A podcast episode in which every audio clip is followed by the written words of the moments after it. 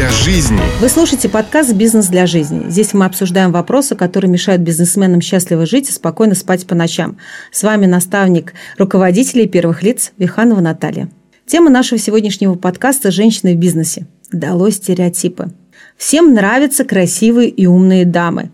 Если они еще и достигли определенных высот в предпринимательстве, это просто девушки мечты. Но, как ни странно, считается нормой, что представительницы слабого пола должны и шачить, как проклятые на работе, заниматься домом и детьми. И все это еще и делать обязательно без посторонней помощи. Ну какие няни и гувернантки, домработницы? Что за царские замашки? Вы же женщины и должны все успевать делать сами.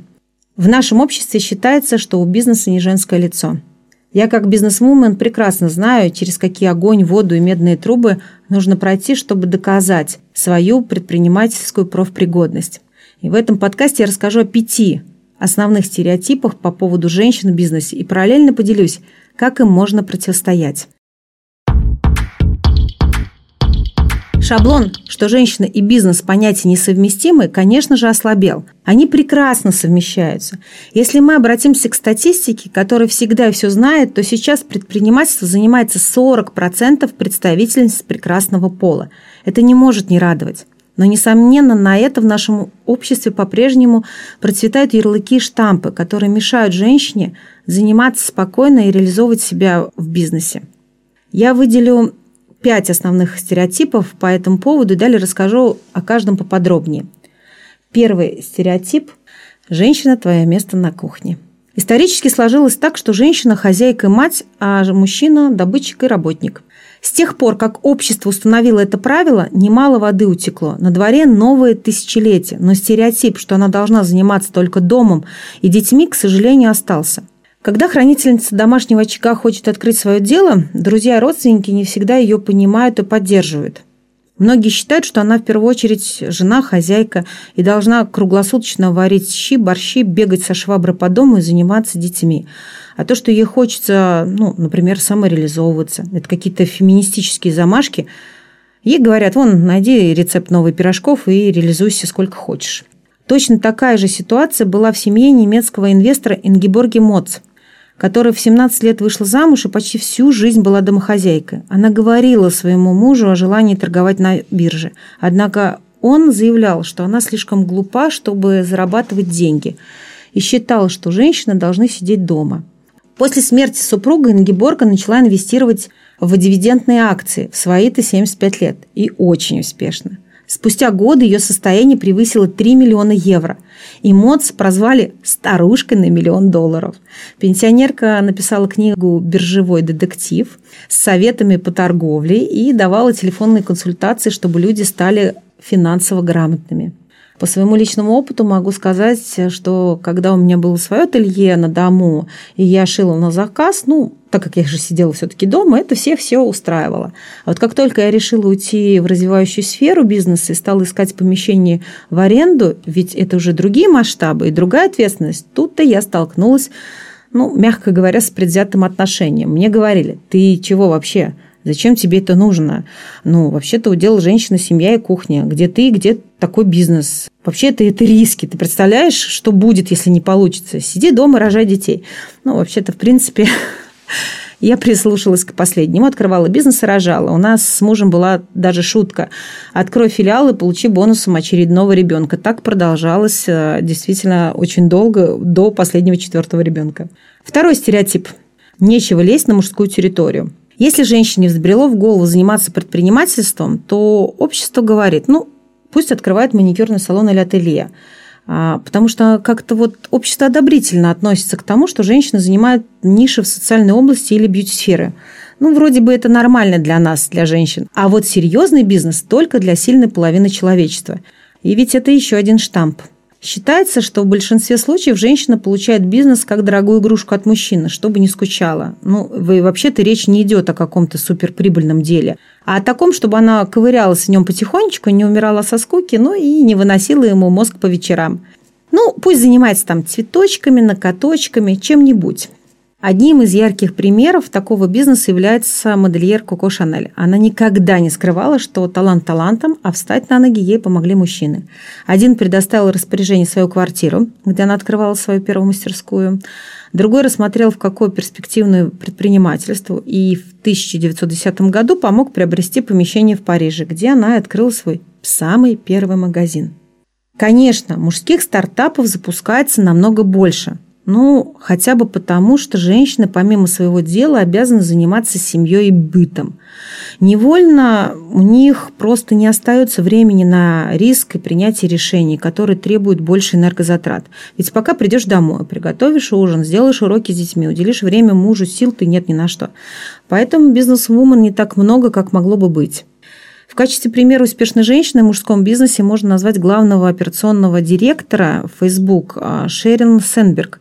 Она была первой, слушайтесь, первой женщиной, которая работала в совете директоров Facebook.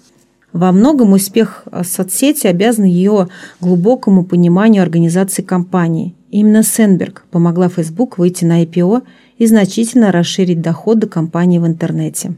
Также существует проблема, что сильные мира сего не хотят работать под женским началом. У меня был опыт управления небольшой строительной бригады. Мы как-то заехали на один объект и думали брать его в работу. И сотрудники не хотели со мной общаться, потому что я для них ну, просто баба. С чего это с такой бабы говорить о серьезных вещах, которых понимают реальные мужики? Тогда я попросила просто друга представить им меня как своего партнера. Вы бы видели, что читалось на их лицах. Такого разнообразия эмоций я не видела, от негодования до удивления. Как видите, я сталкивалась с гендерными предрассудками своих коллег и подчиненных. Это сложно, ну и надо научиться просто это переживать. А вот, например, у меня недавно в ТикТоке вышел ролик, а, который набрал почти 7 миллионов просмотров. В нем звучат такие фразы. Вот что значит женщина-руководитель. Такую в шею гнать надо. А был бы мужчина, было бы лучше. И знаете, сколько там комментариев от сильной половины человечества? Не сосчитать.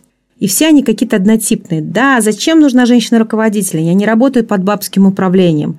О гендерном неравенстве в основном пишут мужчины, а за окном на минуточку 21 век.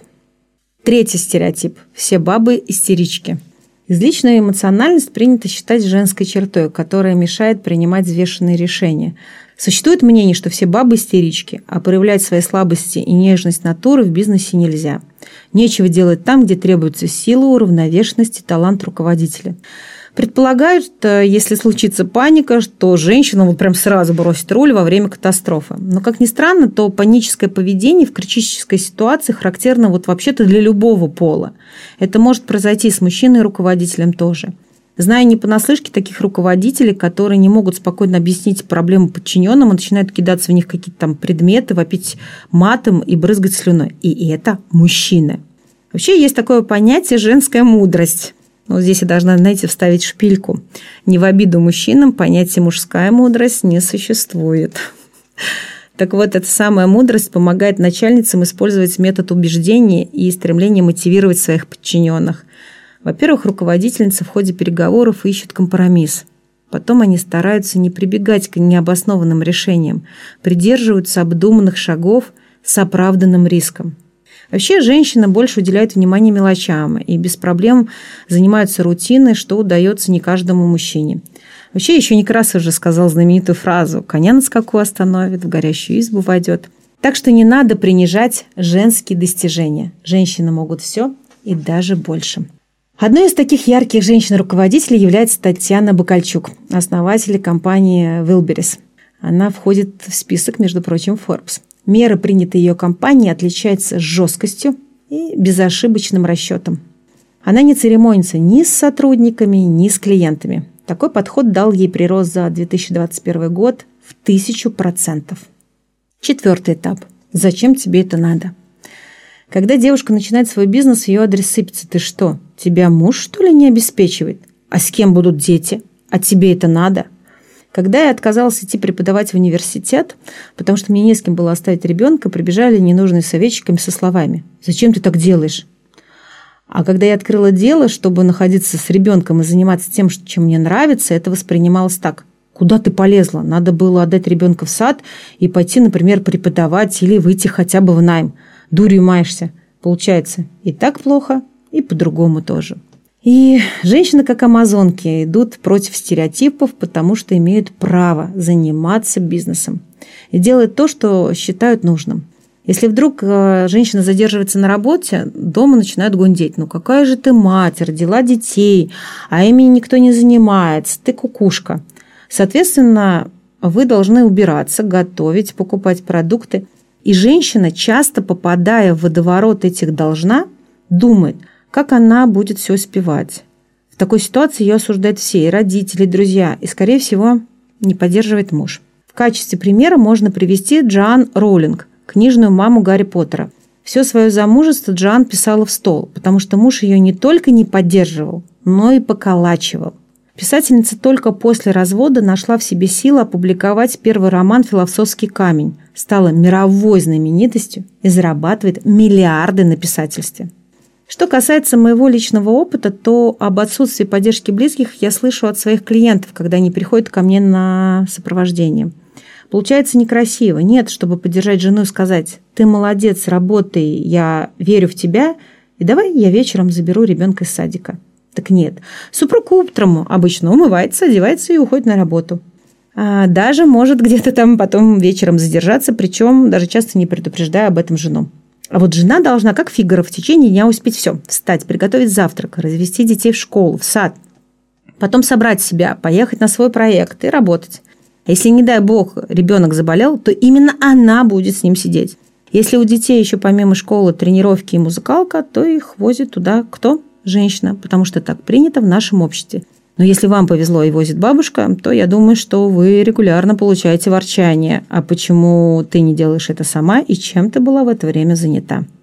А есть такие семьи, где жена делает карьеру, и муж ее за это не пилит. Вроде бы прекрасно, но как только она не сварила борщ, потому что зарылась в работе, тут его уже заносит. Ты что? Для чего ты нужна? Это твоя прямая обязанность, ты же женщина. Вообще это печально. От таких слов у женщин опускаются руки, и хочется забить не только на работу, но и на борщи. Мужчины, всегда поддерживайте своих жен и помогайте им. И в вашей семье всегда будет мир и взаимопонимание. Ведь есть такая классная фраза. Если женщина счастлива, то будут счастливы все вокруг. Родители, муж, дети, друзья, собака и даже тараканы. Ну и пятый тип. Ты круче мужа. У вас есть бизнес, который развивается, вы успешны и процветаете. И тут, как гром среди ясного неба, начинается. А как так-то? Ты что, зарабатываешь больше мужа? И это слова идут не только от родственников и подружек, но и от самого мужчины. Вся проблема в социальном давлении и жестких гендерных стереотипах. В нашем сознании мужчина обязан зарабатывать больше. Он же добытчик, охотник, кормилец. И тогда, только тогда он может с полным правом называться главой семьи. Да-да, все это пещерное мышление, но установка «не зарабатывающий мужик – это не мужик» сидит почти в каждой из нас. Я сейчас не говорю ту утрированную ситуацию, когда он приносит, я не знаю, 10-15 тысяч и лежит на диване. Я просто про разность именно заработка мужчины и женщины. Хотя на самом деле проблема чаще всего не в деньгах. Деньги являются ширмой, за которой порой прячутся серьезные причины для разочарования и неудовлетворенности. Честно, не слушайте никого. Слушайте только друг друга. Иногда все же любовь оказывается сильнее, чем все эти дурацкие стереотипы. И тогда близкие, любящие друг друга люди делят зону ответственности в зависимости от того, у кого это лучше всего получается. Будь то зарабатывание денег или игры с детьми. А еще они понимают, что жизнь удивительно переменчива. Сегодня она больше зарабатывает, завтра он. И дело, как ни крути, не в деньгах. Например, владелица крупной косметической компании Lauder всю жизнь зарабатывал больше мужа. Но он никогда не пилил ее за это, а поддерживал жену во всех ее начинаниях. Поэтому она добилась таких успехов в своей сфере деятельности. А мы теперь пользуемся ее косметикой. Бизнес для жизни. Общество не стоит на месте, оно меняется. Меняются его стандарты. Сейчас стало нормой, что женщина может нанять домработницу, гувернантку или отдать ребенка в частную школу, где с ним делают уроки. В свое время со старшим ребенком мне помогала продленка. И тогда я считалась плохой матерью, что оставляю его там, а не забираю домой сразу после уроков. Второго ребенка я оставляла со старшим сыном и своей мамой. И они с ним делали уроки. А уже с четвертым ребенком мне начала помогать гувернантка. Это была такая дикость, ведь мать должна делать уроки со своим чадом. А я это просто ненавидела. И когда появилась гувернантка, или, скорее всего, так, когда мы решились на этот шаг, семья вздохнула спокойно. Надо понимать, насколько организован ваш семейный быт. Это позволяет дома отдыхать и дарить общение своей семье, а не отвлекаться на бытовуху. Поддержка близкого человека очень нужна. На наставничестве и консультациях мы всегда проговариваем эту проблему. И часто девушки, которые добились какого-то успеха в бизнесе, говорят, «Я так рада, что муж начал меня поддерживать». Или «Я рада, что он поверил в мою идею». Ведь они и будут и дальше добиваться успеха в своем бизнесе при такой поддержке.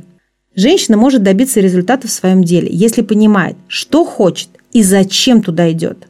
У представительниц прекрасного пола есть особенность мышления. Они работают в процессе многозадачности, и это действительно доказано. И эта особенность иногда заносит их в сторону, а это бывает нелегко. Поэтому нужно уметь обращаться за помощью, чего многие боятся делать. Попросить забрать ребенка, дать возможность отдохнуть, ну, например, решить вопрос с домработницей. Главное не бояться советоваться с людьми, которые компетентны в этих вопросах. Пересмотреть свои принципы, ведь жизнь летит вперед. Продолжать жить по старой схеме и не видеть альтернативы – это неправильно, ведь стандарты меняются. А это значит, что надо открывать новые возможности, разрешать себе заниматься любимым делом и уметь договариваться с близкими людьми, чтобы они поддерживали, не было ссоры обид, а в семье царила гармония. Буду рада, если полученная информация поможет вам преодолеть все стереотипы, навязанные обществом, расправить крылья и заниматься любимым делом при помощи родителей, супруга и друзей. С вами была Виханова Наталья, подкаст для тех, кто хочет строить бизнес для жизни, а не зависеть от него. Делайте свое дело классно и живите в гармонии. Ставьте лайки, рекомендуйте подкаст своим друзьям. Отмечайте меня в своих соцсетях. До встречи в следующем подкасте.